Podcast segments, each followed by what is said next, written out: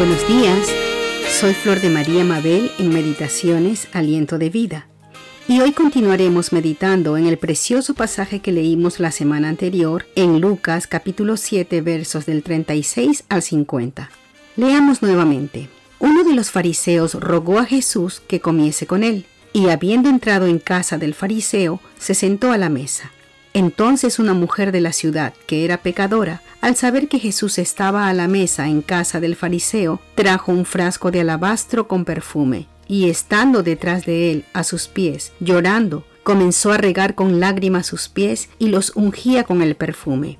Cuando vio esto el fariseo que le había convidado, dijo para sí, Este, si fuera profeta, conocería quién y qué clase de mujer es la que le toca, que es pecadora. Entonces respondiendo Jesús le dijo, Simón, una cosa tengo que decirte.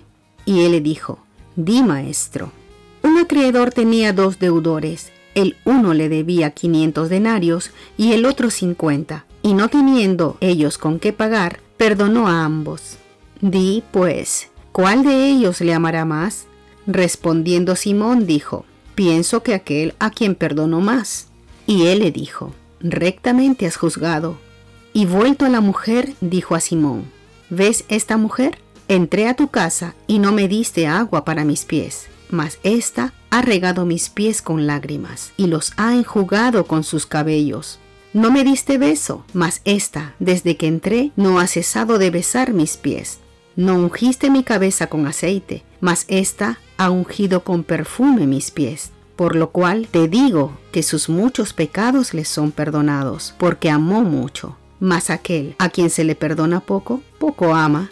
Y a ella le dijo, tus pecados te son perdonados. Y los que estaban juntamente sentados a la mesa comenzaron a decir entre sí, ¿quién es este que también perdona pecados? Pero él dijo a la mujer, tu fe te ha salvado, ve en paz. Hermanos, la semana anterior meditamos acerca de lo que pudo ver Jesús en el corazón de Simón el fariseo, y sus actitudes hablaron de sus sentimientos hacia el Señor y hacia la mujer que ungió los pies de Jesús. Hoy meditaremos acerca de la actitud de la mujer hacia el Señor Jesús. Y resaltemos el hecho de que todo lo que esta mujer hizo, lo hizo sin hablar. No dijo una sola palabra mientras ungía los pies de Jesús solo lloraba y bañaba los pies de Jesús con sus lágrimas y los secaba con sus cabellos. Vamos por partes. ¿Cuál era el significado del frasco de perfume derramado en los pies de Jesús? El perfume era muy caro y el ungir los pies de Jesús equivalía a decir que Él era muy importante, muy superior a ella. Al lavar los pies con sus lágrimas, se ponía en calidad de sierva ante su amo y Señor. También vemos que ella no puso solo unas gotas del perfume en los pies de Jesús, ella lo derramó todo. Esto equivalía a rendirle toda su vida, no solo una parte. ¿Y cuál era el significado de sus lágrimas en silencio, sin palabras?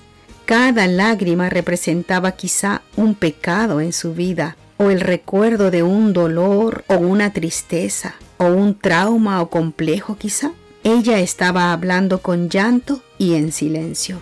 Secó los pies de Jesús con sus cabellos. Esto significaba mucho, ya que las mujeres acostumbraban cubrir sus cabellos delante de los hombres, a menos que sea algún familiar. Al mostrar sus cabellos, ella se estaba despojando completamente de su orgullo ante Jesús. Los demás solo veían a la mujer pecadora y olían el perfume derramado, pero juzgando a la mujer por su pasado. Miraban lo exterior, las apariencias externas, pero no sabían lo que pasaba en la mente y en el corazón de esta mujer. No sabían de su dolor ni de su arrepentimiento. No sabían lo que ella estaba clamando en silencio, con el perfume y con sus lágrimas. Pero Jesús sí lo sabía, y él entendió lo que esta mujer decía en silencio. Él podía leer su corazón, pudo escuchar las palabras de sus lágrimas que decían, reconozco que estoy mal, muy mal, y yo quiero cambiar, quiero que limpies mi vida, reconozco que tú eres Dios y Señor y que tienes el poder para perdonarme y para transformarme. Lo único que tengo de valor en mi vida es este perfume, y yo te lo entrego todo, me despojo ante ti. Jesús pudo escuchar en el llanto de esta mujer la aflicción de su alma y su petición. ¿Qué decía? ¿Qué pedía? Me arrepiento de mi vida pasada. Perdóname, por favor.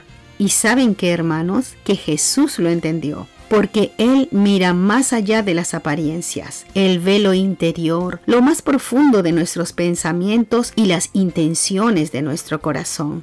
Él es Dios, el Todopoderoso, el Redentor, nuestro Creador y nuestro Salvador. Él nos conoce mejor que nadie, y así como perdonó y restauró y puso paz en aquella mujer, así puede y quiere hacerlo con nosotros si nos mostramos con esa misma actitud de sumisión y humildad ante su amor y el mejor perfume que tenemos es nuestra vida. Derramémosla ante Él.